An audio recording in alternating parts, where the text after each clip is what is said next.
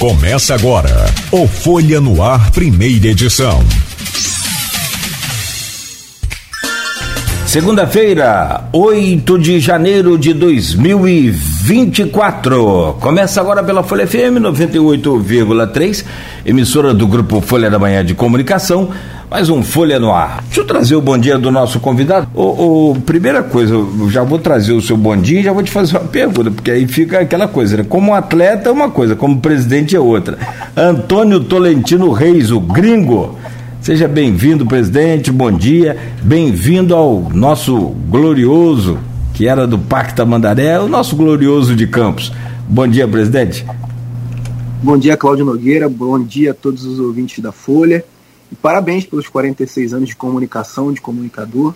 Realmente, eu sou da área da comunicação também e sei como é importante estar comunicando a todos os cidadãos a boa informação. Muito obrigado pelo convite e vamos Vamos bater um papo muito descontraído e bem legal aqui. Rapaz, você, você é da comunicação e comunicativo. Você é simpático, você é tranquilo, você já chegou aí dando o seu recado lá na, nas redes sociais, aquela coisa toda. Agora, para deixar aqui a torcida mais à vontade com você, como, como jogador de futebol, como praticante de esporte, como lutador profissional de MMA, atleta de, de alta performance, você é chamado de gringo. Agora, como presidente, você vai querer ser chamado de Antônio Tolentino Reis ou de gringo? Como é que vai ser isso? É, pode ser chamado assim. Tolentino Reis é o, é o, nome mais comum, né? As pessoas me chamam, né? A galera do esporte mesmo, da luta, me chama de gringo, que era o meu apelido lá fora. Uhum. Mas aqui no futebol e aqui no Brasil, os amigos mais próximos, todo mundo do meu meio me chama mais de Tolentino Reis. Mas eu não me incomodo quando me chamam de gringo também. De eu gringo. gosto do apelido. Era por conta da, da, da luta, né? Isso. Esse apelido.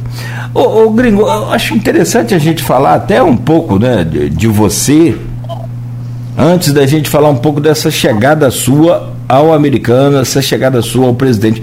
A gente conversava aqui internamente, você inclusive jogou futebol também na portuguesa do Rio de Janeiro. Como é que foi? É, quem é o, o, o, o Tolentino Reis? É, sou, meu nome é Antônio Carlos Reis Tolentino, tenho 47 anos é, nasci em Cabo Frio, mas fui muito cedo para a Baixada Fluminense. E em Belfor Roxo, onde eu morei muito tempo da minha vida, quase que a minha infância toda, é, como qualquer outro garoto de, de classe baixa, né, tem o futebol como opção. E naquela época eu jogava nas escolinhas e num, num jogo, se eu não me engano, tinha para 14, 15 anos, no jogo contra a Portuguesa, eu me destaquei, era ponta esquerda, e acabei sendo contratado muito novo para jogar na Portuguesa, que era bem próximo também, Ilha do Governador e Baixada, é, bem próximo. E aí fiquei jogando lá até os meus 22 anos, mas logo depois eu tive que trabalhar, porque o esporte né, realmente naquela época era muito mais difícil do que hoje, e acabei me integrando às forças militares da Marinha, fui para a escola naval, e aí a gente ia seguir uma carreira, né? na, na, na, vida militar, fiquei quatro, quatro anos e pouco. E logo depois eu, eu dei baixa por conta das oportunidades que eu tive na vida, no esporte também, e como empresário. E aí aconteceu que eu me dediquei boa parte da minha vida, vou falar bem que desde os 22 até agora, até os 47, eu vivo e respiro esporte. Você é lutador de MMA.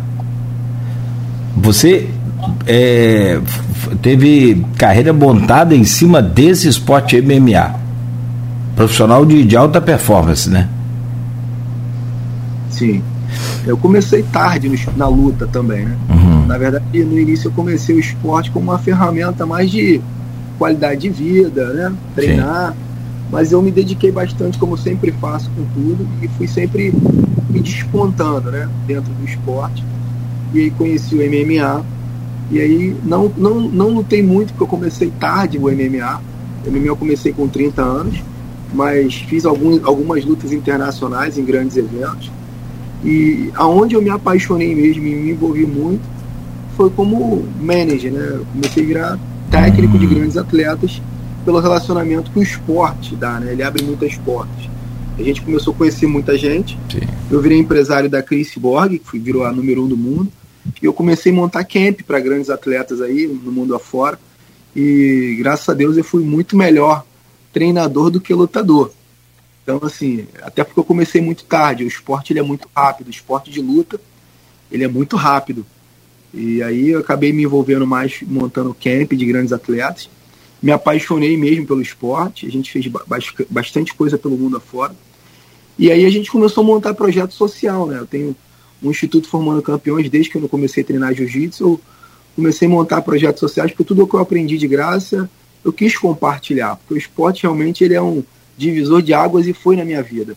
O esporte não combina com drogas, o esporte é qualidade de vida, o esporte é redução da criminalidade, o esporte é redução de custo e gasto na saúde.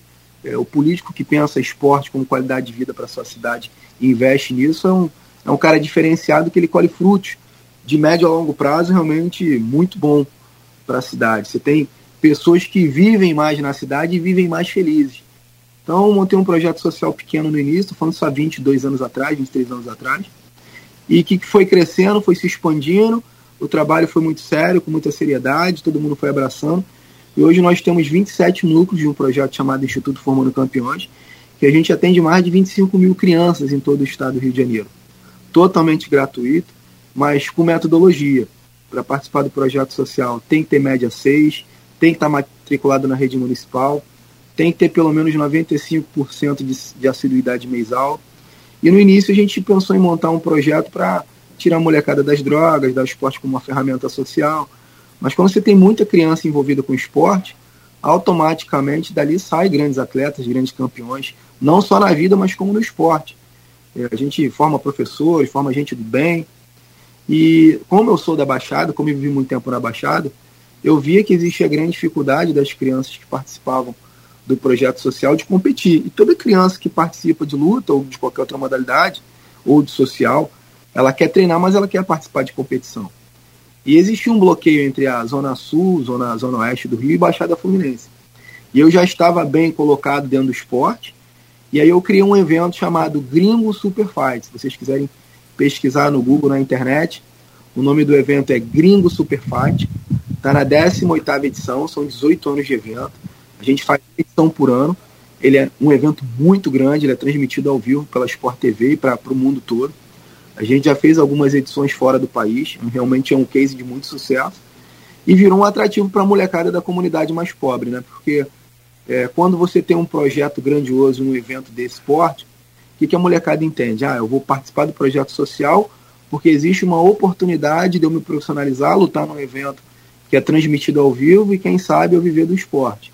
E assim a gente fez. A gente tem atleta no mundo todo, sou empresário de alguns atletas também.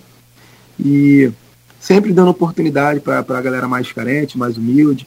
A gente tá, nós estamos em todas as comunidades do Rio de Janeiro, Complexo da Maré, Complexo do Alemão, é, Morro do Macá, Complexo do Andaraí, Rocinha, Vidigal, Cantagal, Dona Marta, Pavão. Então a gente tem um trabalho muito extenso e eu sou muito apaixonado por esporte e adoro desafio. Não, para ser presidente do americano, você no mínimo tem que ser. tem que gostar muito de luta, velho. Muito de Eu acho legal e, e, admiro muito essas pessoas que têm essa coragem. O Wagner Xavier, por exemplo, que te antecedeu, nós vamos chegar lá nesse, nesse legado dele também. É, assim, é outro guerreiro também. Aqui, tô vendo a pesquisa que você falou para fazer, já aqui, ó. Graciane Barbosa eleita. Isso foi em 2012 é, madrinha do Gringo Super Fight. Aí, que legal.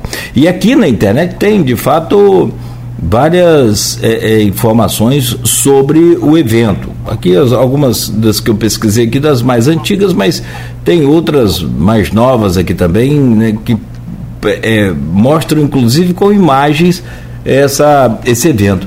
O, o, Tolentino, e quem que banca esse projeto? São 25 mil crianças em todo o estado. Quem é que banca essa instituição formando campeões? Como é que é isso? O esporte, existe uma grande dificuldade aqui no Brasil, né? É, não existe investimento para o esporte. Só depois que o cara vira um campeão, aí toma uma migalhazinha lá que alguém vai dar alguma coisa para ele. Infelizmente, essa é, é a nossa realidade no Brasil. E nos Estados Unidos, quando eu morei um tempo fora, eu aprendi muito em projetar, programar. É, não, não, não tem como você trabalhar com esporte, com crianças, com vida, com alta performance, sem, sem recurso. E eu montei uma engrenagem a partir, a partir disso. No início foi bancado sempre por mim mesmo, né? Porque era pequeno o projeto. Mas conforme ele foi crescendo, a gente foi montando uma, um, um projeto autossustentável, como por exemplo. Eu falei que sempre quando você tem muita gente envolvida com esporte, ali sai campeões. E a gente sempre pensa em, é, em colocar o um negócio no mundo empresarial, pensando que ele precisa ter sustentabilidade. Não dá para vir de filantropia, só de paixão. Não tem como. Custa caro.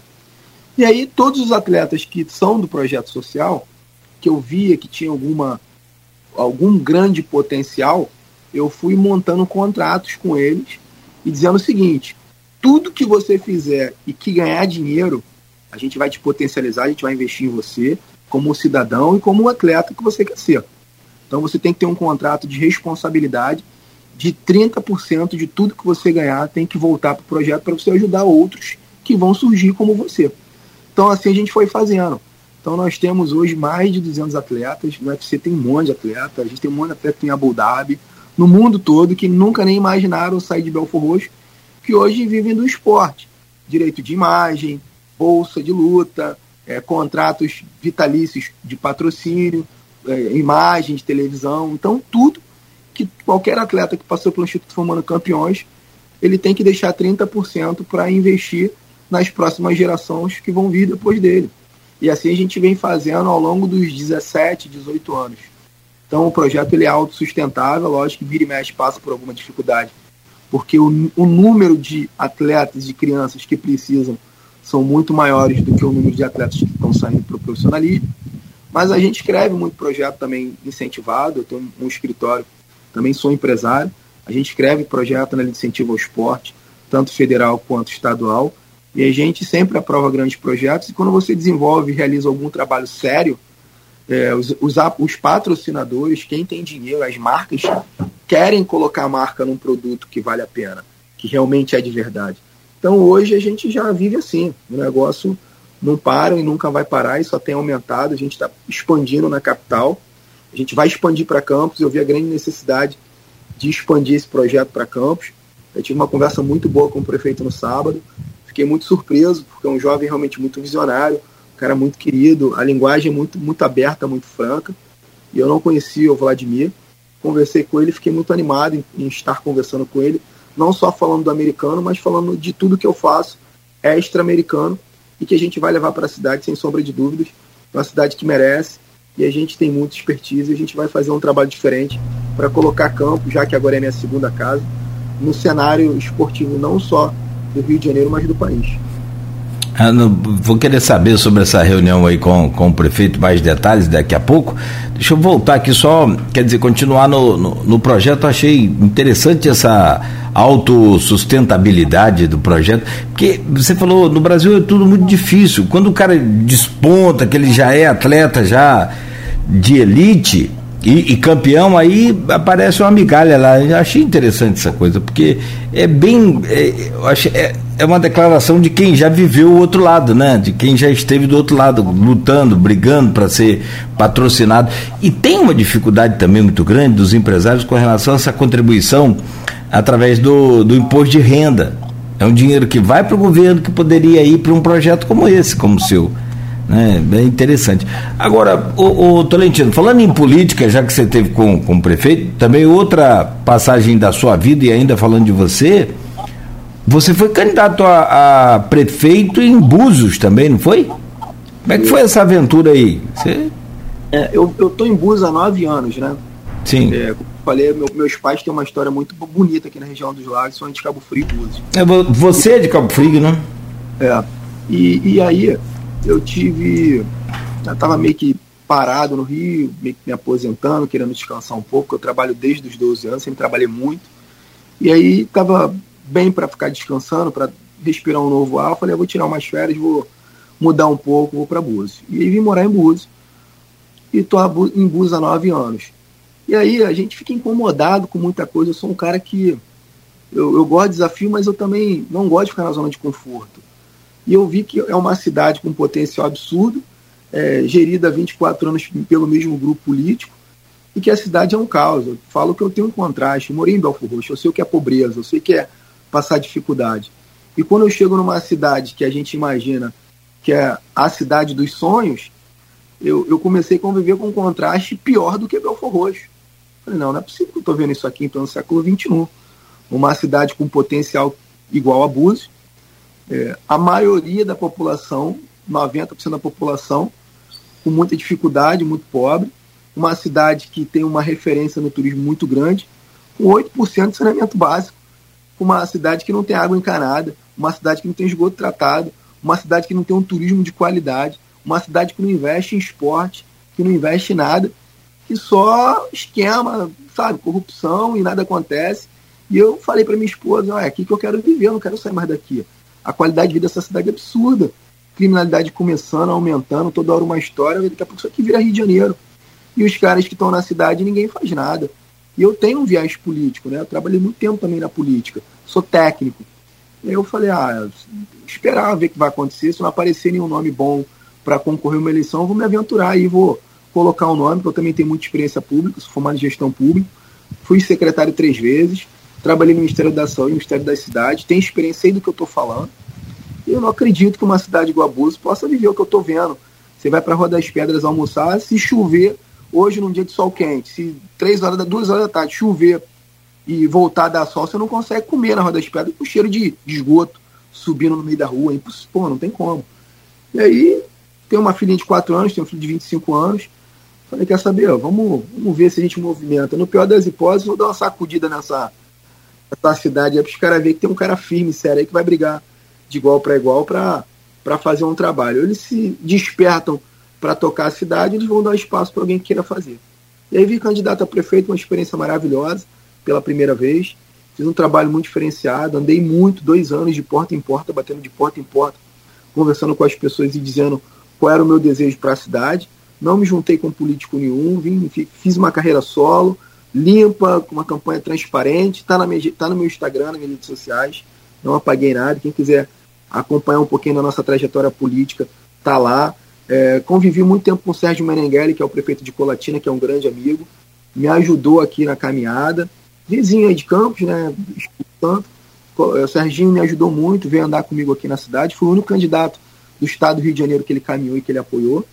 E fiquei muito feliz com, com, com o meu resultado de 14 candidatos. Terminar em quarto, uma diferença muito pouca, porque os três primeiros candidatos eram da máquina, né? Estavam com a máquina na mão. E, e eu fiquei muito satisfeito. É, tive que ir para o Rio por conta do, do, trabalho, né? Agora no início de janeiro, é porque as coisas aumentaram para o esporte. E aí eu fiquei um pouco mais ausente de Búzios e nesse momento não está nos meus planos voltar para a política. Eu estou realmente focado nos projetos esportivos que amplificaram, em colocar o americano realmente no lugar que ele merece estar. Então, o meu foco total hoje é, o clube e aos projetos esportivos que a gente vai desenvolver em campos. É, mas aí teria aquele.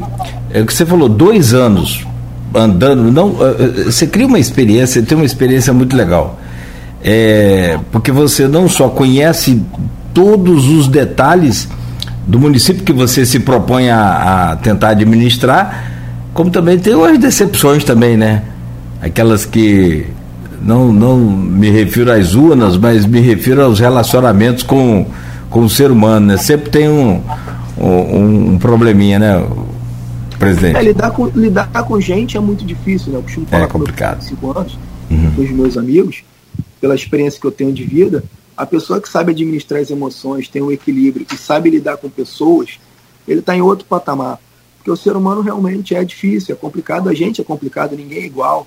É, e, a, e, o ser humano ele é muito, ainda mais numa cidade tão pobre quanto Búzios, precisa de tanto recurso, que, é, que não gera emprego, que é muito difícil, que vive de temporada. É, as, as, pessoas realmente, quem tem fome tem pressa, né? E tem pessoas que se vendem por 50 reais acha que aqueles 50 reais vai resolver o problema da vida, da vida toda dela. E eu sempre costumo dizer na campanha que a gente não pode fazer isso. A gente não pode abrir do nosso direito, porque o direito de voto é o único é o único momento que a gente iguala com todo mundo. O voto do presidente da República tem o mesmo peso do gari, do, do, do, do faxineiro, do cara que, que é de classe baixa, classe, todos são iguais, homem, mulher, preto, branco. Então a gente realmente tem que valorizar muito o nosso voto, porque ele pode realmente dizer para onde a gente vai, qual rumo que a gente vai tomar. E se errar também, a gente pode lutar pelo que errou, né? Porque quando a gente vota, a gente tem o direito de reclamar, porque eu votei, entendeu? Eu fiz parte disso. Agora, quando você isenta do voto, quando você fica apolítico, realmente é muito complicado. E eu, na minha caminhada, muita gente fala, ah, Tolentino, não gosta de política, eu não quero me envolver nisso. Eu sempre falei o seguinte, gente, vocês têm que se envolver, sabe por quê? Independente de você votar ou não, ali vai ter um prefeito e vereadores que você pode escolher ou não. Então, precisa do seu posicionamento. É a política que roda a chave mestra do mundo. Tudo está relacionado à política, tudo. Não tem nada que não tenha a ver com política. Se a gente tem uma boa saúde é porque tem um bom prefeito. Se a gente tem uma boa qualidade de vida dentro do esporte, a gente tem um bom político. Então a política realmente é importante, a gente tem que estar envolvido nela 100%. É, rico, pobre, crente, católico, macumbeiro, um bandista, todo mundo tem que se envolver na política, porque é a política que mantém o nosso dia a dia da forma correta. É perfeito seu comentário. Eu sempre falo aqui, sabe, que enquanto a gente deixar a, a política, que a gente tem mania de fazer isso, né? Não, a política é para os políticos, eu não tenho essa vocação. Cara, você tem a, a, a parte mais importante da política, que é o voto. E a gente não sabe valorizar esse voto que a gente tem. A gente não tem a dimensão do poder do voto. E aí é isso que você falou. Muitas das vezes troca o, o, voto por. Se trocasse por muito já estaria errado. Você imagina por pouco. Né? Então, enquanto a gente ficar nessa onda de política é para os políticos, eu não discuto política, eu não quero saber de política, está enrolado. Você fala do rico ao pobre, que precisa das ações dos, dos poderes executivo e legislativo. O rico precisa para poder ter uma estrutura para ele investir, para poder conseguir manter o seu padrão, para conseguir manter a sua empresa, a sua indústria, que seja a sua, é, o seu comércio. E o, o cidadão o, mais carente precisa das ações sociais imediatas. Então, está tudo ligado à política, não tem como não ter política. Ô, ô, presidente, e aí, bom, contando um pouco da sua história, já avançamos bastante aí na sua história, que é interessante, é, para a gente entender como é que o, Tolentino Reis chegou ao americano. Eu estou vendo aí uma ligação sua com Búzios, Búzios também que é muito frequentada aí pelo Wagner. Estou sentindo que, que vocês devem ter decidido essa, essa missão aí, né, de repente, na beira da praia. Como é que foi essa chegada sua até o americano? E aí sim, você já começa a falar da eleição, como é que foi a eleição, da proposição aí da sua chapa, como é que começou essa ligação sua com o americano? É, o Bruno, o Wagner foi realmente é um achado, né? Ele, ele, é meu vizinho aqui perto, mas eu nem sabia, nem conhecia o Wagner. Na verdade, quem me indicou, quem conversou comigo sobre o americano foi o Bruno, que é dono da Bimove, que é, são duas academias muito grandes que tem aqui na Barra, um grande empresário, que ele é marido da minha vice, da minha vice-presidente, da minha vice-presidente, que é a Laila Pova. E a gente conversa muito aqui, eu, eu treino na academia dele, é, ajudei ele nos grandes projetos aí do esporte, no futebol, a gente sempre está conversando, trocando figurinha. Eu falei que eu tenho uma empresa que escreve projeto de incentivo ao esporte, a gente é muito alinhado com isso. E o, e o Bruno sempre ia me falando de campos, de campos, do, do americano. E eu sempre ouvindo. E aí um belo dia ele me convidou para conhecer o americano. Falou que estava precisando de ajuda, mas no primeiro momento, confesso que nem passava para minha cabeça assumir nada de presidência nenhuma do clube. Eu ia mais para poder ajudar escrever algum projeto, incentivar, trazer patrocínio. Pelo pedido do Bruno, não conhecia ninguém, nenhum dos presidentes do conselho, nem o conselho. E a gente conversando, ele falou: Ah, Tolentino, tem um amigo que, é, que, é, que precisa de ajuda, pô, ele tá, vai vir no Rio para conversar com você para falar sobre americano, pô, ajuda a gente, não sei o quê. Falei, tá, cara, vamos ver, ver o que você precisa aí, o que eu puder fazer, a gente ajuda. E aí ele foi para Campos, e aí num domingo ele me mandou um vídeo do clube, falou que tinha ido ao clube, falou, cara, você tem que ver isso aqui, cara. Pô, a história do clube é maravilhosa. Pô, conversei com, com o Edinho, que, é o, que, é o, que, é o, que agora é o atual presidente do conselho deliberativo. E ele, pô, faz o seguinte, cara, o Edinho não vai, não vai pro Rio, não, segunda não, vem você pra cá. Falei, pô, Bruno, ir pra Campos, cara, pô, longe pra caramba, cheio de compromisso. Ele, não, cara, por favor, vem aqui ouvir, vem cá ver e tal. Eu vou te buscar.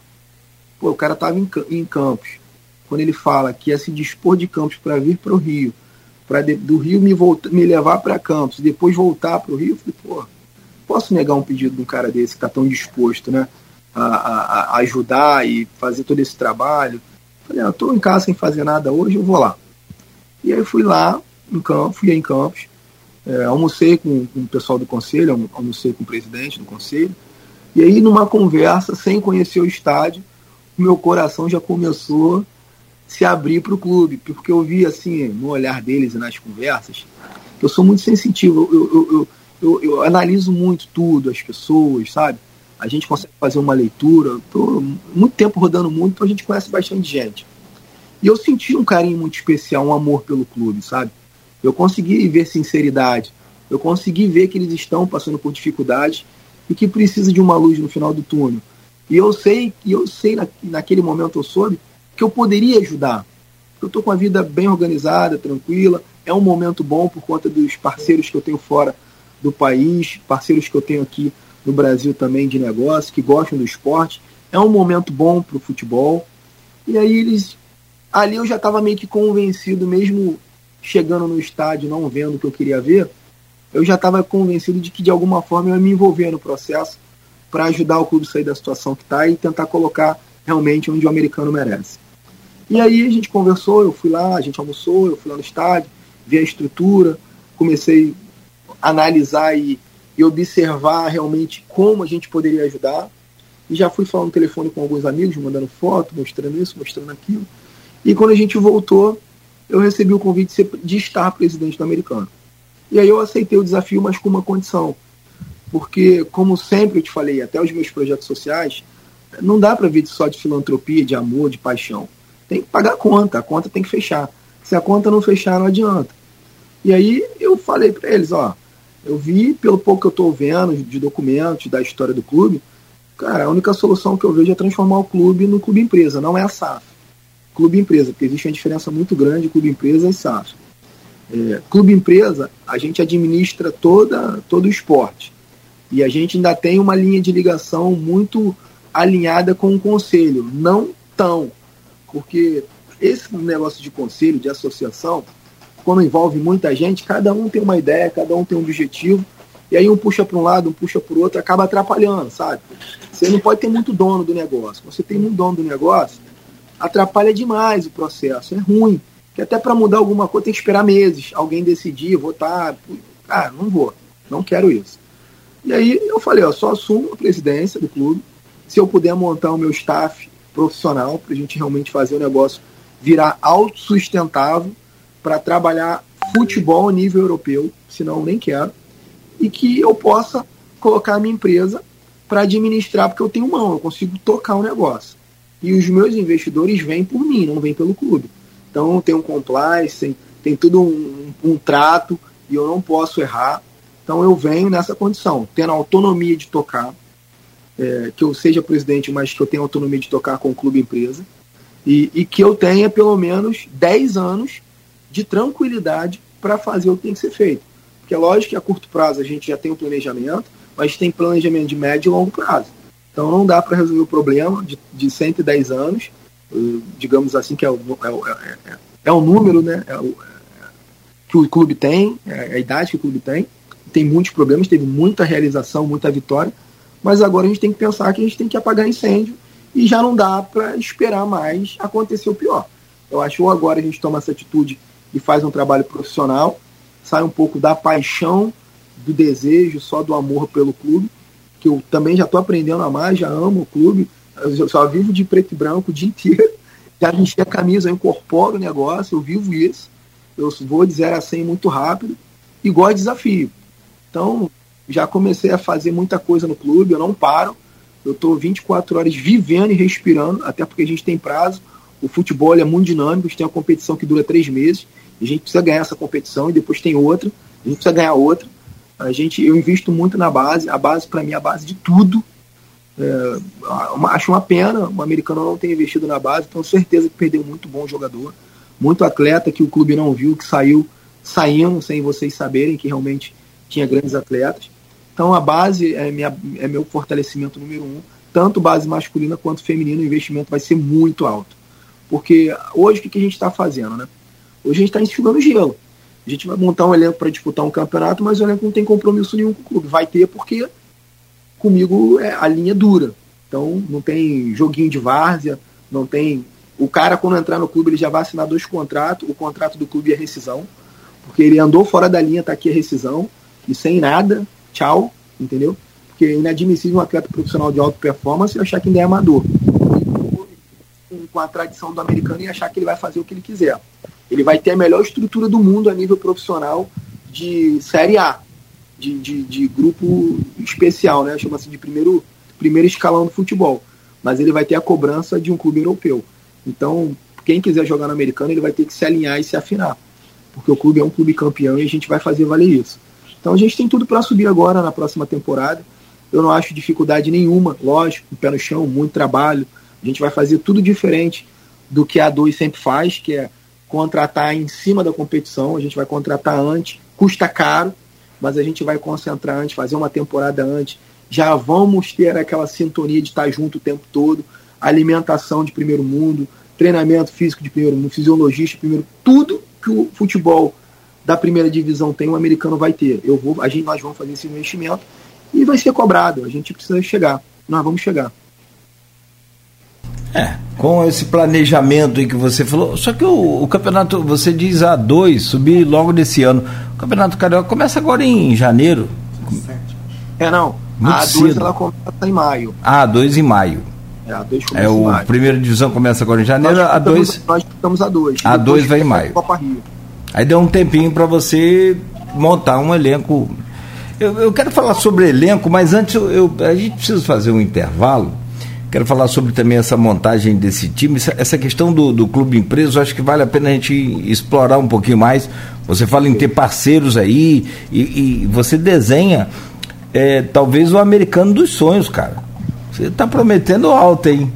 Então. É, nossa régua sempre foi em cima, e muito trabalho. A régua é isso, tá, tá elevado o nível dessa régua aí. Eu vou só te pedir licença, rapidamente você, o pessoal que está aqui é, é, participando aqui com a gente, tem várias participações aqui também na, na, no Face, tem algumas no grupo de WhatsApp que a gente vai trazer também aqui para você comentar e, e falar. E logo a seguir, então, a gente volta com esses assuntos aqui, com essas é, interações aqui da, dos torcedores do americano e até torcedor do Goitacás também. Tem muita pergunta para te fazer ainda, tem muito assunto para a gente poder conhecer, mas já deu para ter ideia do nível que o americano vem para 2024. Então vamos lá. 7h44 agora a gente conversa aqui ao vivo com o Tolentino Reis que é o presidente do americano. A gente faz uma pausa bem rápida a seguir no programa de hoje com o presidente do americano Antônio Tolentino Reis, o Tolentino Reis, novo presidente do americano eleito por aclamação no dia 21 de dezembro, eleição aqui no Saldanha da Gama, e ele hoje conversa ao vivo aqui com a gente. Tolentino, a gente falava no bloco anterior um pouco sobre você e aí também já entrando nas novidades que você vem e vem trazendo pro, pro americano e uma da, das grandes dificuldades que a gente tem aqui é com relação a essa permuta com a com a Embé. Era para estar tá, pelo menos na, na, na primeira assinatura lá do contrato, no primeiro data marcada nesse contrato, o novo estádio do americano era para ter sido entregue em 2017 nessa nova área. Você já assumiu aí a, a, a presidência do time prometendo a entrega desse estádio. E logo depois esteve no Rio, ou teve em algum lugar, agora me fala o Rio aqui, mas é da minha cabeça, talvez aqui em Campos mesmo, com o presidente da Embé, a empresa que fez essa permuta com o americano. Como é que ficou aquela conversa? Até que ponto você pode aí marcar uma data para a entrega desse novo estádio? E eu, outra pergunta, como é que está a, a, situação do novo estádio? Em que ponto? Uma vez eu conversava com o Wagner Xavier, o ex-presidente, e ele me falava aqui que já estava em 70%, 75% da estrutura pronta, faltando pouco mais de 20, 25% para arrematar e entregar o estádio. Como é que está hoje? Como é que você pegou e como é que você é, é, pretende projeta aí uma data para entrega desse estádio? É, eu fiquei a par da, do problema que aconteceu entre o americano e o, e o empresário, né? Eu, como empresário, entendo que a gente às vezes passa alguma dificuldade e a gente tem que ter habilidade para resolver o problema e não criar mais problemas. Eu entendo também o lado do, do, conselho, do conselho do americano, do conselho fiscal, do, do, do presidente. Entendo sim. Só que tem hora que a gente tem que sentar e tentar equalizar, né? Evitar mal-estar e tentar fazer o melhor possível para que tudo dê certo. E antes de começar a falar do, do estádio, Queria agradecer o carinho que eu fui recebido pela torcida, todas as torcidas, a Força Jovem, que é uma torcida mais antiga, enfim, todas, todos os torcedores do americano e os moradores de Campos, que, mesmo não sendo tão assíduo assim, torcedor do americano, têm me recebido com muito carinho. E isso realmente faz a diferença e me mostra que eu estou no caminho certo. E logo que eu assumi, é, o, primeiro, o primeiro fato para a gente tentar esclarecer e resolver, eu queria ouvir o, o dono da construtora e tentar entendeu em, em, que, em que momento a gente pode tentar se ajudar, eu com os meus relacionamentos políticos e ele como o dono da construtora que precisa finalizar a obra no estádio.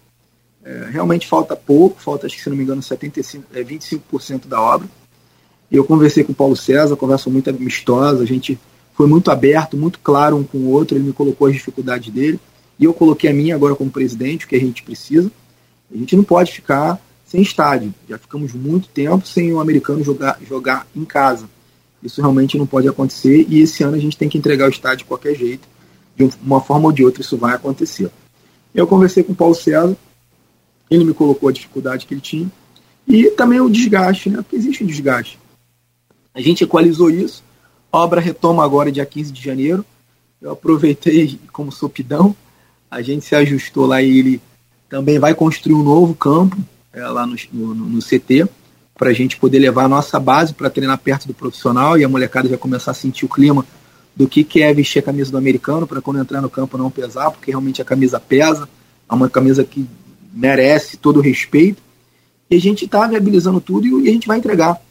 É, antes do Natal, esse presente para a torcida maravilhosa aí do americano, tá com o seu estádio de volta para poder estar tá jogando em casa.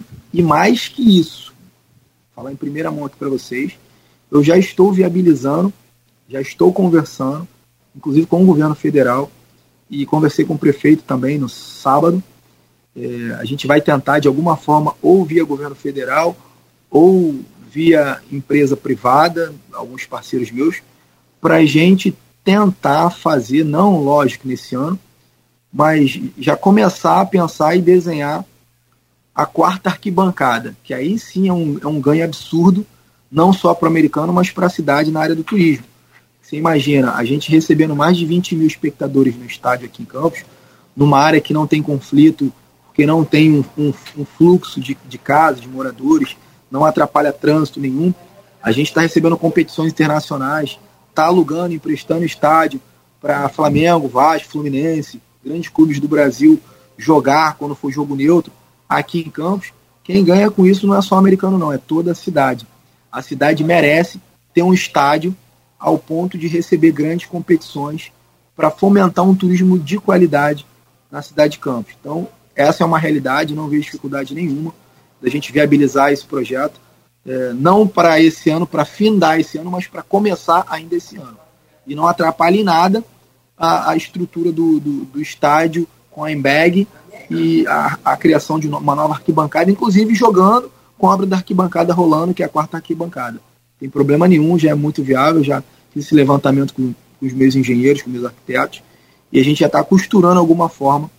Estou viajando na próxima, é, na terceira, na quarta, na segunda semana de fevereiro, pós é, terceira semana de fevereiro para Brasília, já com um projeto em mãos para a gente tentar viabilizar o mais rápido possível, porque a gente trabalha com programação e a gente sai na frente. Vamos brigar e vamos correr atrás, correr contra o tempo.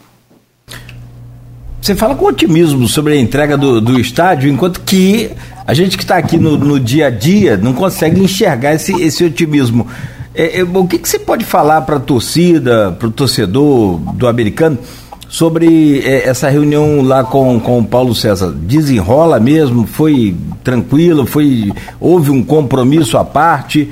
houve alguma é, é, pegada no sentido de não ingressar na justiça é, contra a Embeg para poder fazer a entrega desse, desse estádio ainda esse ano? Existe um, um, processo na justiça que sabe como é que a justiça do Brasil é, é né? Pode durar 10, 20, 30, 50 anos e não é o caso brigar. O caso é resolver o problema. Assim que começarem as obras, que as coisas começarem a andar, já vou conversar com o conselho, com quem colocou o processo, para a gente ajustar. E não faz sentido nenhum, entendeu? Que a gente quer o estádio pronto. Acho que isso aí é uma besteira, que, mas eu entendo que no momento foi necessário, porque houve um desgaste, então cada um procurou os seus direitos, correto, foi feito. Só que agora é um novo tempo, um novo momento que a gente quer resolver o problema e vai ser resolvido. Esse estádio vai ser entregue de presente de Natal para a torcida do americano, não tenho dúvida disso. Beleza, que, que boa notícia. O americano hoje já. É, você, assumiu, você assumiu. A eleição foi dia 21, tem poucos dias. O americano hoje já, já começou a dar entrada aí nessa, nesse processo de clube empresa? Já é um clube empresa? E que, que pé está isso? Não. Primeiro eu assumi como presidente, e aí a gente agora está formatando isso em várias mãos, porque eu quero que seja algo muito transparente é, tanto o meu, meu, meu, corpo jurídico quanto o corpo jurídico do americano, os conselheiros, vai ser uma coisa que vai ser construída é, em várias mãos, é lógico, com uma finalidade, uma direção, porque nós somos o presidente do clube a gente foi alinhado, eu não vim de paraquedas, eu fui convidado e eu coloquei quais seriam, quais seriam as formas de eu trabalhar. Então, não tem discussão sobre isso, mas eu quero que todos participem e compartilhem de ideias. A gente vai vir com um projeto bem organizado, bem enxuto, bem justo, para que o clube viva bons ventos e seja autossustentável. É isso. Tem que ser empresa para poder pagar a conta. Não tem ninguém trabalhando no clube de graça, todo mundo vai ter CLT, vai ser remunerado. A gente não vai fazer diferente disso, porque como empresa a gente precisa cobrar e as pessoas que são cobradas precisam ser remuneradas. É isso. Tem aqui o grupo de WhatsApp desse programa e do blog Opiniões, que é do Aloysio Abreu Barbosa. E lá tem várias perguntas para você. Uma delas vem da jornalista Silvana Venâncio, que mora em Bom Jesus do Itabapuana. E outra, vou tentar uni-las aqui para você responder para gente, acho que duas em uma. É, vem do radialista Arnaldo Garcia.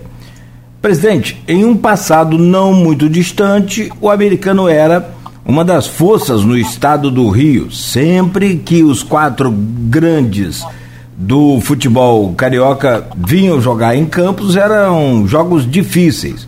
O que falta para o americano retornar a essa fase e qual o seu projeto para isso? Isso é a pergunta da Silvana Venâncio. E eu vou fazer uma conexão aqui com a do Arnaldo Garcia. Ele diz aqui: é, até aqui, o americano é um clube que sobrevive de pequenos recursos, de poucos patrocinadores e principalmente recursos do ocupante da cadeira de presidente, ou seja, o presidente bota dinheiro no americano.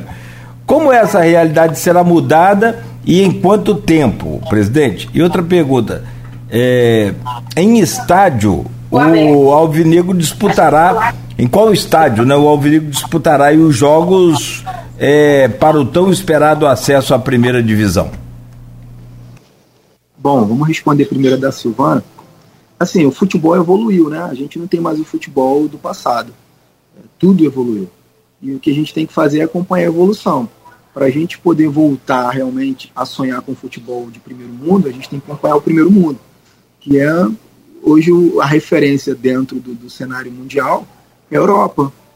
Não tem dúvida disso. A Ásia agora começou a fortalecer o futebol, entendeu?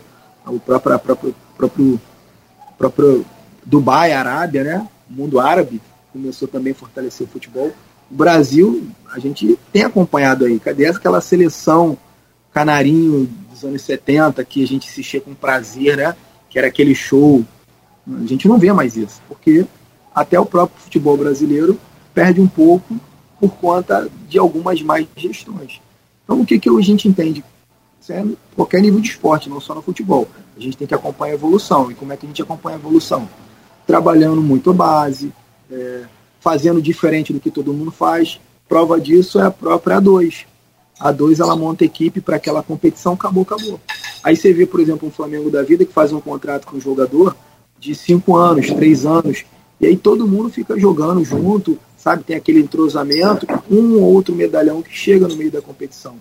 Mas geralmente se monta um elenco estável, coeso, treinando junto, com tudo que há de melhor na fisiologia, na tecnologia, pro esporte, entendeu? Com medidores de, de, alta tensão, de alta performance, você consegue ver até quantos passos o atleta deu no campo. Isso tudo é ciência do esporte. E a gente, como viajou muito, como trabalhou muito fora dentro do esporte e na alta performance, a gente vai fazer isso. Agora, é lógico, além de toda essa metodologia, toda essa evolução tecnológica, existe o fator humano, cabeça. A gente tem que ter um corpo técnico muito alinhado, todo mundo muito coeso, muito amigável. A gente tem que ter uma alimentação de primeiro mundo, tem que ter o descanso, porque treino, descanso também é treino.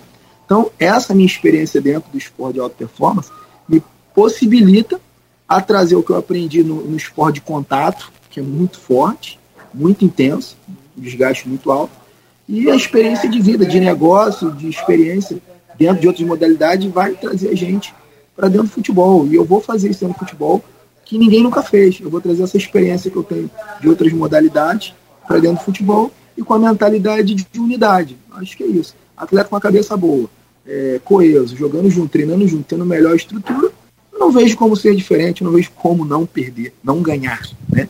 Não ganhar uma grande competição. É resultado, o resultado vem, é natural. E com relação à pergunta do do Arnaldo Garcia sobre o estádio. Como é que você pretende? É, porque a, a, competição começa em maio, né? Conforme a gente falar mais cedo. Qual o, a, até lá o, o estádio do americano vai estar ah, pronto? Sim.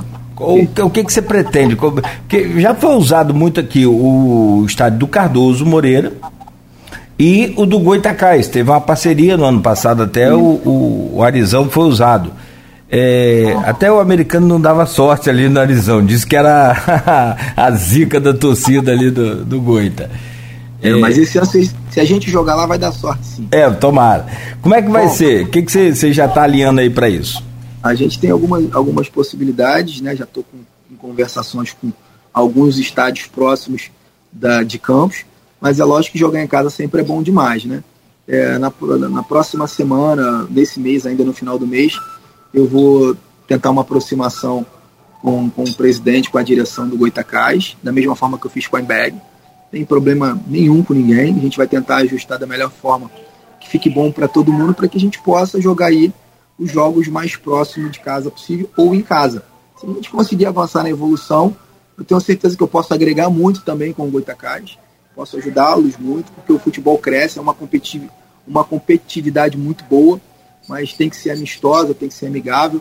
Acho que esses conflitos, é, quem perde é o futebol, é a cidade, são os clubes, e o futebol em campos é uma potência. Quando eu falo futebol, não é só americano. É o Roxinho, é o Oitacás. O que precisa é ter ajuste, sabe? Ter uma conversa mais alinhada. O que, que impede um patrocinador meu tá patrocinando o Goitacás? Nada. Nada. O que eu quero é aumentar a régua. Quando a gente jogar americano e Goitacás, que vençam melhor. É lógico que a gente vai estar bem preparado para disputar com eles. Mas nada impede de eu dar um auxílio como empresário para o Goitacás, para o Roxinho, entendeu? Eu quero que o futebol cresça, porque a gente, com isso, a gente consegue ter mais atletas, consegue fomentar mais o esporte, que já foi realmente um, um esporte de primeira em Campos. Então, eu vou tentar ajustar. O Goitacás está com problema esse ano, não vai poder jogar em casa. Então, vai ficar cinco jogos sem jogar em casa. E isso também tira um pouco o potencial financeiro deles. E a gente quer ajudar, quer ser parceiro de negócio, quer estar junto. E a gente vai fazer o possível para poder caminhar lado a lado é, com uma rivalidade amistosa. Nós somos adversários e não inimigos. É isso que a gente vai manter para a cidade e tentar fazer isso acontecer. Sou totalmente contra agressividade, confusão, briga de torcida. Sou do esporte, sou da luta, mas sou paz e amor. Então a gente vai fazer um esporte lindo, bonito. Já estou mandando, ó, torcida, já mandei confeccionar um bandeirão de 50 metros para vocês. A gente quer um estádio lindo, florido, preto e branco, com, com bastante fumaça, com gente bonita, torcendo e feliz. É isso que a gente vai fazer para a cidade, é isso que a gente quer fazer para o esporte em campo. Esporte é alegria, cara. Então a gente vai trabalhar junto. E a alegria vem da vitória. E aí, é aquela história. Você, eu acho tudo isso que você fala muito, muito viável É, até porque o clube é tradição. Primeira divisão para o clube, é, ele está no lugar dele, entende? É, não é nenhum fato é, lunático, não é nenhum fato aí extra é, terrestre. Eu acho que está dentro das dimensões do, do americano. Ele é um clube de primeira divisão, ele está fora da divisão dele.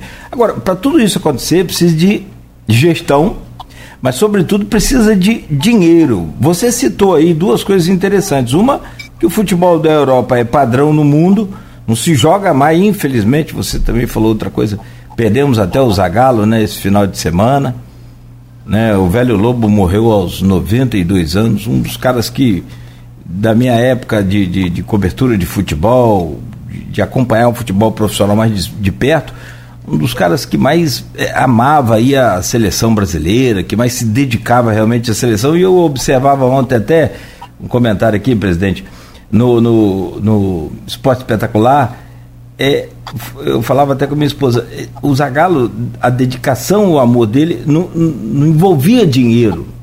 Tinha dinheiro, claro, você recebe para jogar na seleção, você ganha para ser técnico da seleção, claro, mas é, não era dinheiro, a coisa você via que era amor, né? Que era amor aí à, à, à seleção brasileira. Então, seguramente um, um grande legado. Você pode comentar também, mas eu vou deixar uma pergunta aqui antes de você comentar sobre o Zagallo. É, quando você outra coisa que você falou, o padrão do futebol europeu é o que determina. A seleção brasileira não ganha uma, futebol, uma seleção europeia já faz muito tempo. Olha a situação nossa. Na Copa perdemos aí é, a classificação até de, de, de terceiro colocado. Então hoje a gente vive aí um momento meio que de entre safra nos campos brasileiros de, de, de talentos para essa seleção. Há um, né, meio que uma discordância sobre isso, mas existe. E aí vem a outra questão, a Ásia também tá, tá virando padrão, mas aí é o, o padrão europeu. O que a Ásia tem é dinheiro. E você cita aqui a, aquele fundo é, Mubadala, é? É, dos Emirados Árabes Unidos, que pode ser um patrocinador da Americana. Aí vem dinheiro a rodo. Como é que é esse, esse contato lá com esse fundo? É, como te falei, eu tenho um projeto esportivo há muitos anos, né? E hoje o Instituto Formando Campeões, que é o meu projeto social, junto com a Maré Top Team, que é um outro grande projeto que está alinhado com, conosco, né? faz parte da nossa célula, é o único projeto financiado no mundo do esporte pela Mubadala. Então isso mostra que a gente tem credibilidade, a gente faz realmente um esporte de verdade. E como o futebol está muito próximo dele, a gente já está conversando, já estamos conversando. Eles são têm grande influência no Porto do Açu, são donos do Porto do Açu e quer investir na cidade. E o esporte é uma porta. Então a gente já está conversando, volta a falar, são empresas que têm um compliance realmente absurdo de exigência e a gente vai cumpri-las para poder chegar não só a Mubadala, como é, a XP, é, Banco Pactual, a gente tem muita conversa, tem muito bons parceiros que nós já estamos em algumas tratativas. Só aguardando realmente a gente avançar no clube empresa para poder evoluir com os negócios para, para o americano ter recurso e, e voltar realmente a elite do futebol, porque futebol é investimento. Tem que ter dinheiro e tem que manter regularidade. É isso. Você acha que fica pronto quando essa documentação? Porque vai precisar mexer no estatuto porque a, a, o mandato de um presidente são três anos. Aí você exigiu dez. Você acha que qual o tempo aí, o trâmite de todos esses processos? Eu acredito que mais uns três meses a gente resolve isso. Sim. Vai coincidir com o início do campeonato, já vai dar tempo para fazer esse time. A gente vai ter que se virar para poder fazer as coisas acontecerem, né? Antes disso. É. Mas eu também sou um cara muito comedido, muito pé no chão. A gente não vai infringir nada, vai fazer tudo como deve ser feito no tempo que deve ser feito e vamos segurando a onda. Vamos tocando. Sim, até lá vai com o Americano Futebol Clube. Isso. Né? Normal. Estando presidente. Sim, estando presidente, é, exatamente.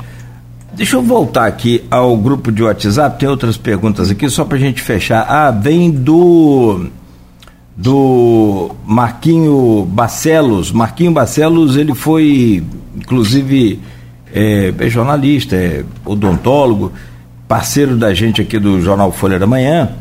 E ele diz aqui, ó, parabéns por aceitar esse árduo desafio e desejo sucesso. Antes de sofrer um erro médico, quase cheguei à presidência do americano, mas é passado. Fui diretor de esportes paralímpicos e não consegui avançar. Aí ele pergunta: presidente, pretende implantar essa diretoria do Paralímpico e também o futebol feminino? Assim como eu, temos base nas artes marciais, sabemos que a do, doutrina e disciplina é a base de tudo. Pretende avançar dando oportunidade também aos novos jovens, se aos nossos jovens se tornarem cidadãos dignos e o espelho para a nossa sociedade através das artes marciais?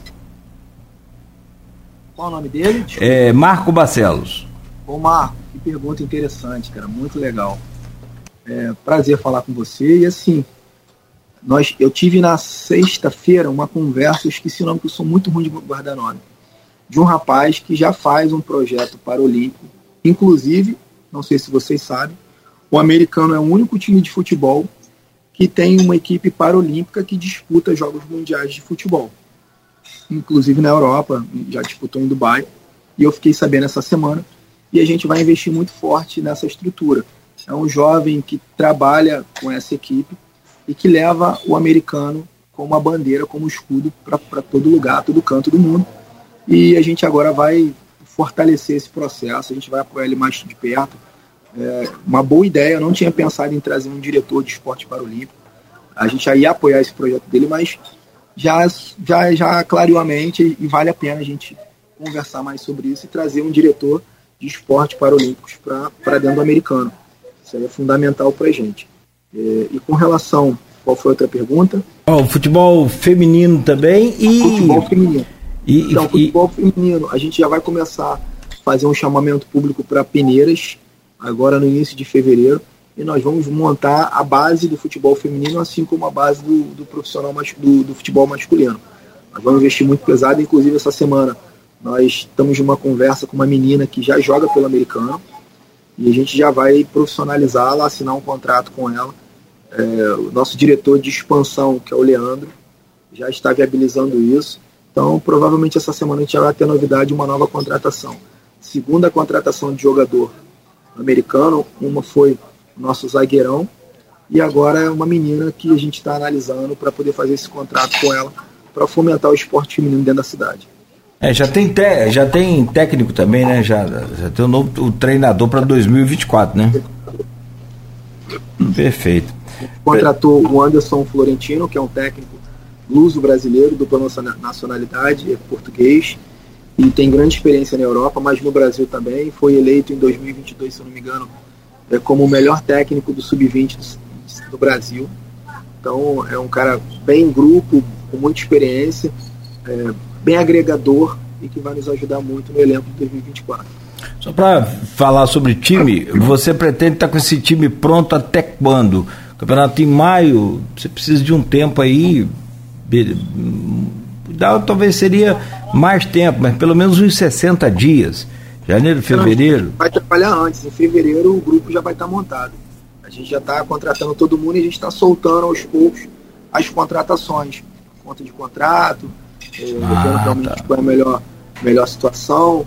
Mas em fevereiro, início de fevereiro, o elenco já está montado e a gente já vai começar a treinar. Isso, já, isso já é por conta da, das parcerias novas, esses contratos? Sim. Perfeito. Porque o americano hoje, ele, a fonte de renda do americano hoje é o quê? Tem o, o eu me lembro aqui, tem uma parceria com a Prefeitura de Campos, acho que 20 mil reais, eu não sei se renovou, vai renovar para esse ano. Aliás, você pode já falar sobre essa conversa com o Vladimir.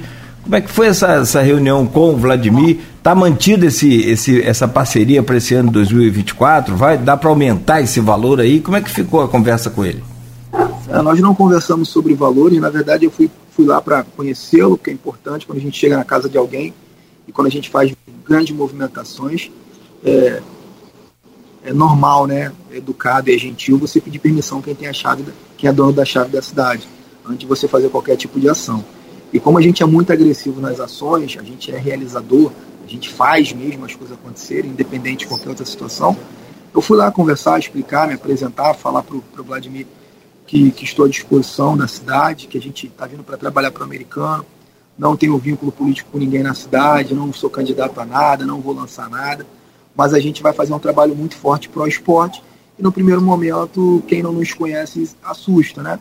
Por exemplo, a gente vai começar agora, na primeira semana de fevereiro, é, o Americano Fit, que é uma modalidade educacional, de educação física, de melhor idade, para os vozinhos e para as vozinhas, todos os dias de 6 às 9 da manhã, em todas as praças da cidade, totalmente gratuito, aulas de, de educação física, para eles se exercitarem, bater papo, fazer aquela integração, sair um pouquinho de casa, dos problemas, é, aquele, aquela gastri, aquela, aquele problema ósseo que tem já começar a se movimentar. E qual o único critério?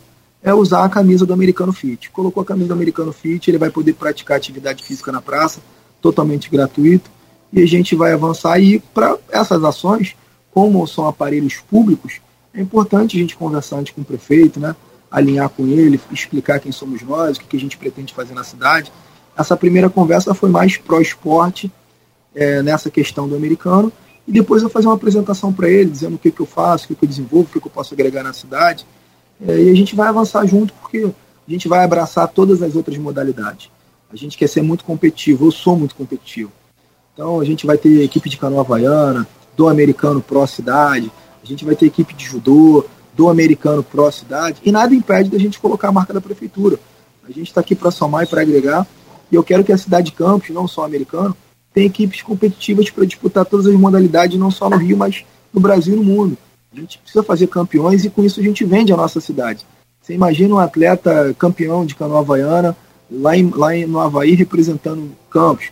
Imagina um atleta de jiu-jitsu campeão mundial, tanto no Brasil quanto no exterior, representando Campos. A gente leva o nome da cidade, não só como a cidade do petróleo, mas a cidade também do esporte, da qualidade de vida, é, que respira esporte, que respira saúde e, que, e, e, com isso a gente traz um turismo de qualidade, que a gente começa a agregar muita gente de fora querendo vir treinar na cidade, querendo vir conhecer a cidade.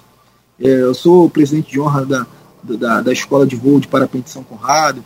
A gente tem uma, eu já descobri que a gente tem uma pista de voo livre aí, que a gente pode fomentar um turismo também de qualidade, enfeitar os céus da cidade, colorir ele de atletas do mundo todo. A gente pode colocar o calendário do voo livre na cidade de Campos. Tem muita coisa que a gente pode ajudar para agregar muito na cidade. Tem muito território fluvial, muitos rios para fomentar competições é, navegáveis, competições de, de, de, de, de água. Então, é, tem muita coisa que eu vou estar mais tempo na cidade.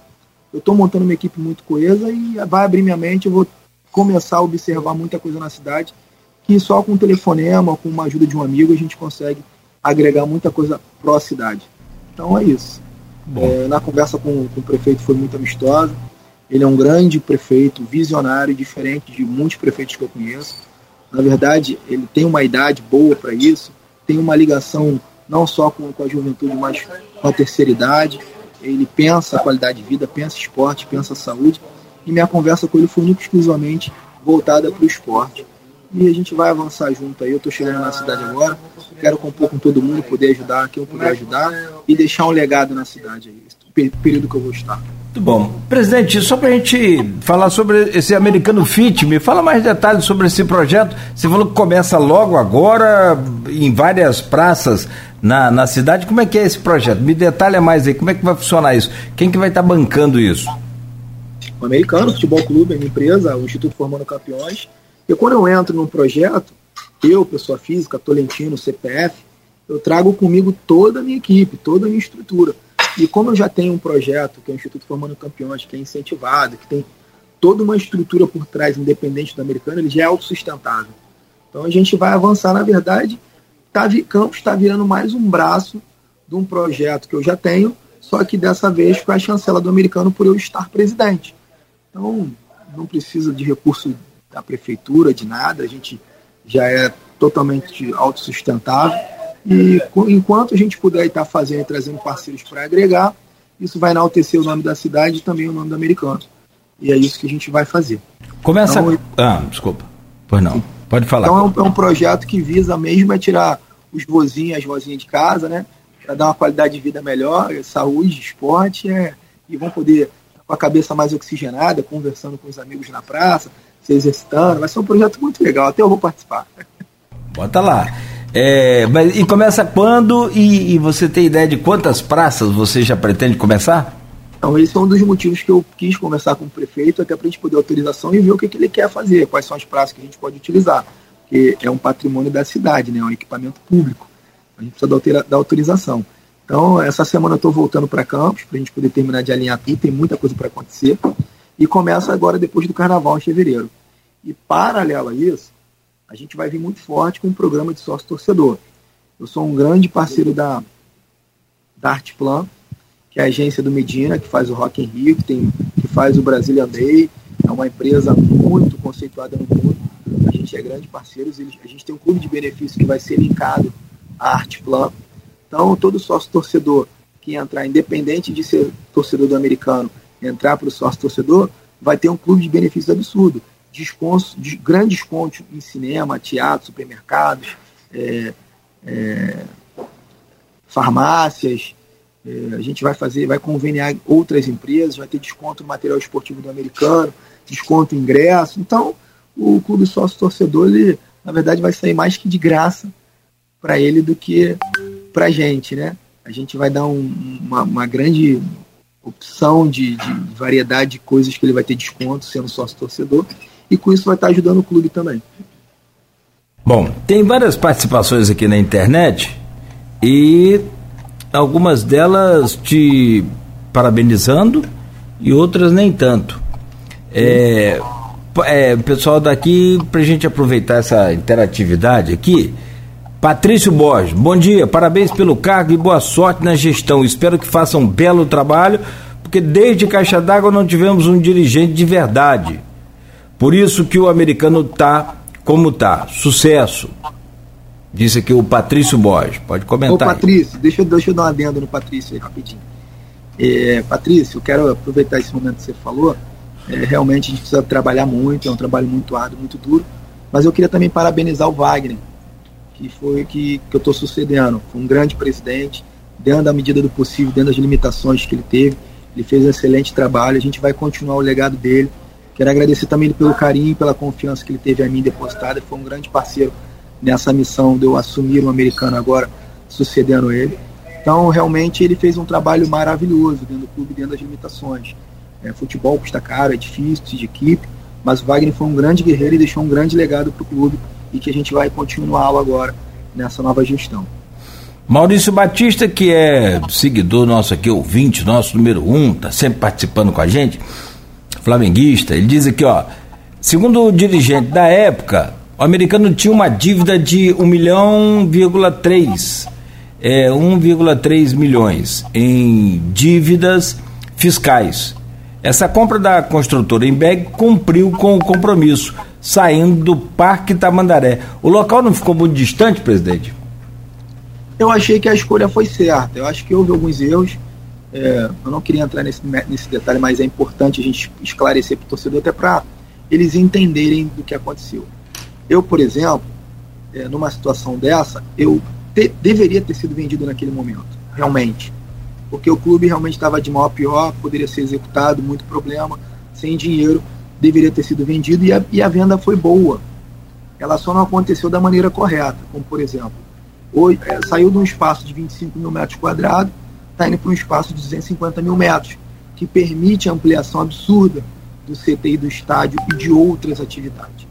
Então, assim, a gente saiu do estádio para, sei lá, 8 mil, 5 mil espectadores para ir para um de 20, que vai dar para ir para de 20. Eu acho que a única manobra que não foi muito correta é que antes de ser demolido o estádio, deveria ter sido entregue o novo. Porque qualquer obra dessa dura no mínimo três anos. Então você ficar três anos sem jogar, no seu estádio, na sua casa, não é bom para o clube. Mas eu entendo também, pelo que eu ouvi falar, que essa foi a exigência da Embeg, da construtora. Bom, eu só faço negócio se eu já começar a fazer obra demolir e depois ir construir. Então, eles não tiveram muito o que fazer, pelo que eu fiquei sabendo. Então, a gente realmente, eu sei que o torcedor é, é chateado com essa negociação, mas, pelo meu ver, naquele momento não tinha outra opção. Ou faria isso, ou acabaria o americano por conta do mar de dívidas que ele estava se afundando. E se cai para D, já era, né? É muito é. difícil. É. Então, realmente, naquele momento, eles não tiveram solução, tiveram que vender o estádio, aí depois veio pandemia, um monte de problema, e aconteceu o que aconteceu.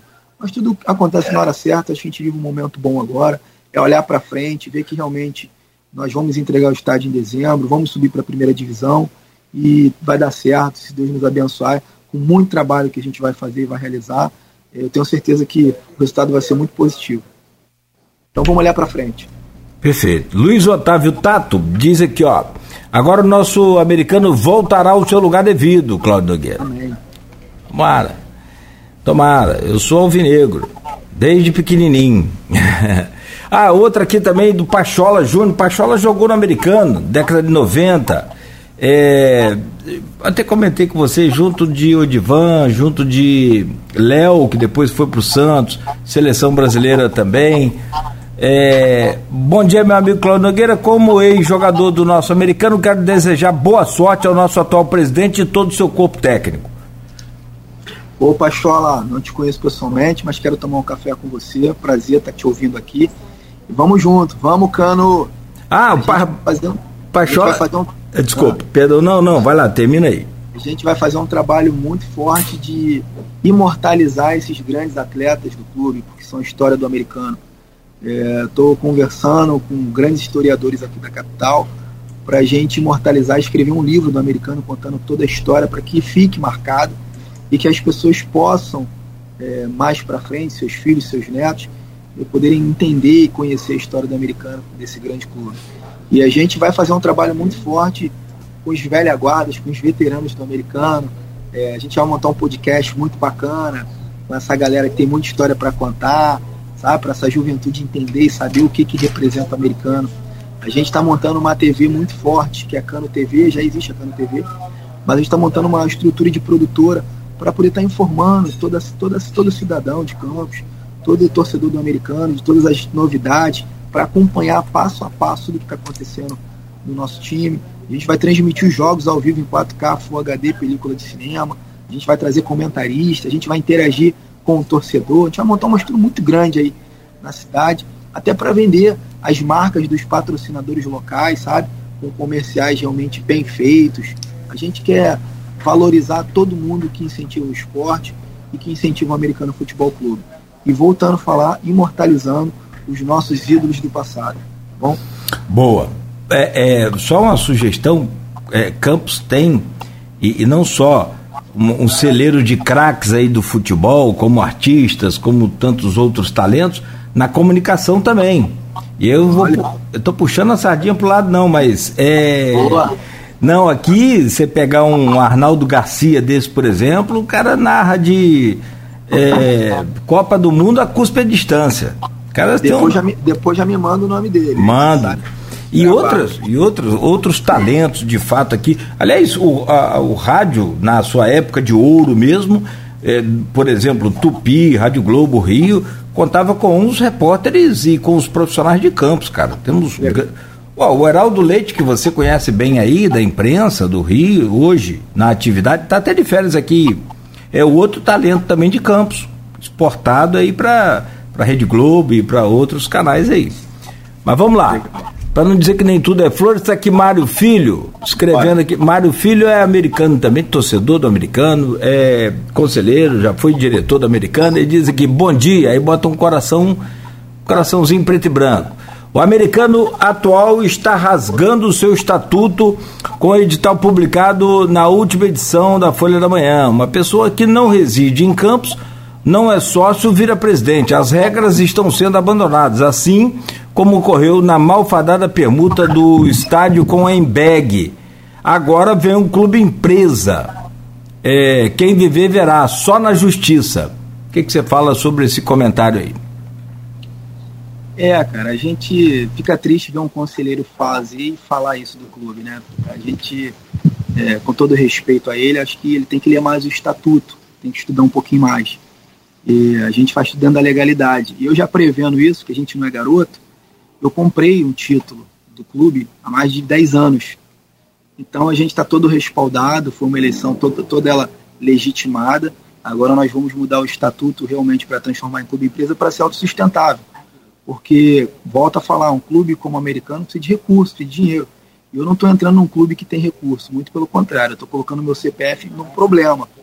É, tem dívidas, realmente tem dívidas trabalhistas, tem muito problema no clube, e eu estou colocando meu CPF num lugar onde eu não, ainda não sei 100% onde eu estou entrando, até porque ainda preciso fazer certificação digital, é, pegar os meus advogados, os meus contadores para fazer a auditoria do clube. Mas eu, como eu te falei, eu gosto de desafio. E, ô Mário Filho, abre teu coração, vem ser feliz com a gente, vem torcer junto com o americano, vem ajudar o seu clube de coração realmente, se você é torcedor, fazer ser campeão. Não cria polêmica, não cria problema. É, o americano já teve muito problema, muito desgaste.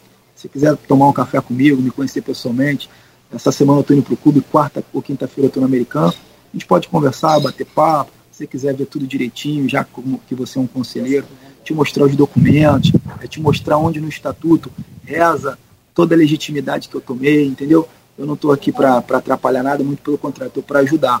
Mas eu sei que sempre tem uns ou outros que ficam meio assebiados, ressabiados, ficam desconfiados, mas eu quero deixar bem claro, eu não estou comprando lucro, eu não estou chegando num clube com dinheiro, eu estou trazendo dinheiro, eu estou trazendo solução. Então estou muito confortável com tudo que a gente vai fazer e vai realizar para o clube e espero que você seja muito feliz e que a gente avance muito e que você possa ainda ver o clube é, subindo para a primeira divisão com a nossa gestão. E a hora que você quiser tomar um café, eu estou lá no clube lá à disposição. Vão para cima. Zé Ornes coloca aqui, sou Goitacás, mas precisamos mudar essa página em relação aos esportes no município é, terra de notáveis atletas, sem precisar mencionar nomes, até porque atualmente tem jovens se destacando no cenário nacional. É, né, no nome estrangeiro, por exemplo, como Grêmio, Vasco, Flamengo, entre outros, é, e precisamos é, inovar. Ele, Zé Ornes, ah, e ele é. pois não, pode falar. Não, desculpa, desculpa. Pode Ele discorda de você quando fala em assinar dois contratos, um entrando e outro saindo. Vai ter problema na justiça. É, mas jogador, jogo, a gente vai estar respaldado. Nosso corpo técnico jurídico é muito bom. E a gente tem que botar a linha dura para a galera entender que o negócio é de verdade, tem que respeitar o manto sagrado que é o alvinegro.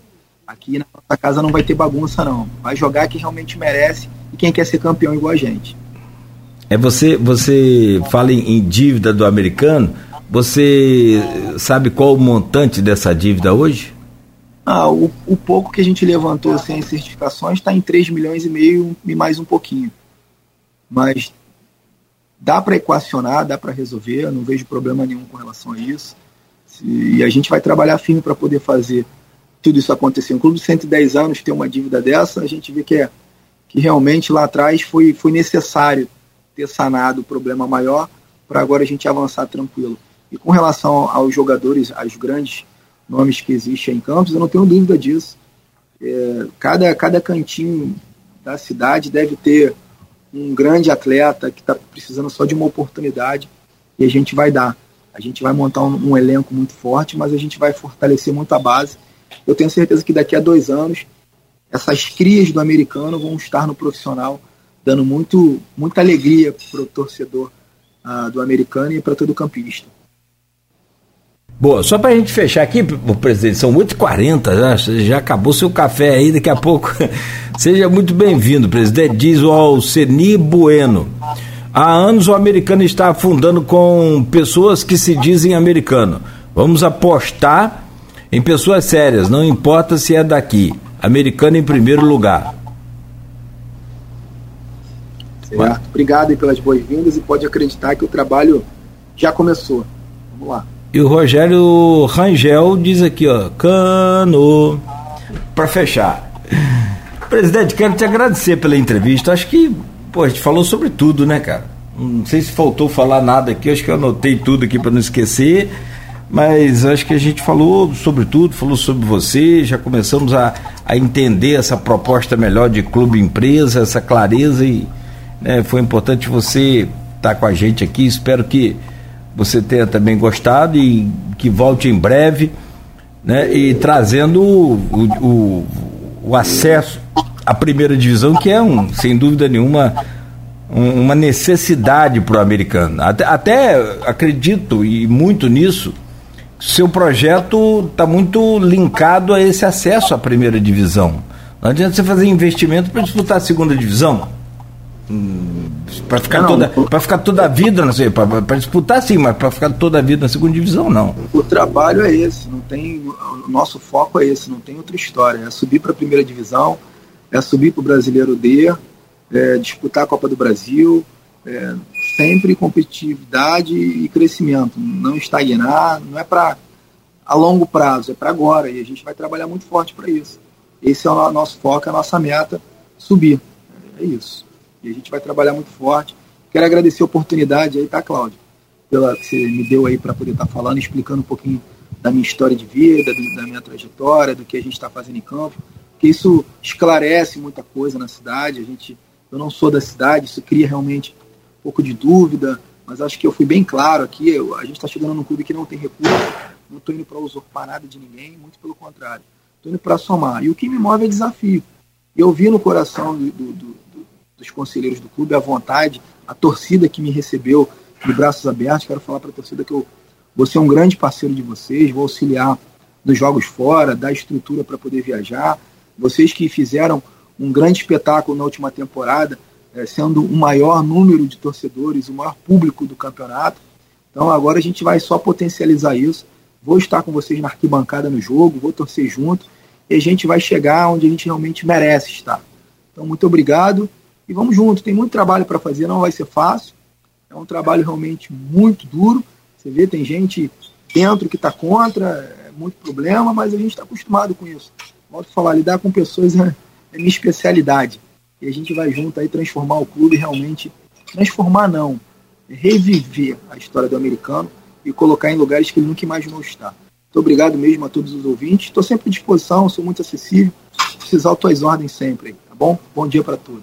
Muito bom, muito bom. Forte abraço, bom dia para você. Saudações alvinegras. Vê lá. Valeu. Começamos ao vivo aqui com o presidente do americano, Tolentino Reis, que vai. É, aliás, essa entrevista, Tolentino, a gente vai deixar daqui a pouco disponível em podcast, em todos os tocadores de podcast. E também, claro, vai estar aqui em, em nossas plataformas, tanto no Face YouTube, disponível aí para quem quiser acessar. Vai virar um, um documentário, naturalmente, aí, né, com suas declarações importantes aqui nessa, nessa manhã de segunda-feira. Forte abraço aí mais uma vez. Muito obrigado a você, amigo. Boa sorte, sucesso pra lá nós. pro nosso cano. Pra nós, nós. Valeu. Tchau. Abraço.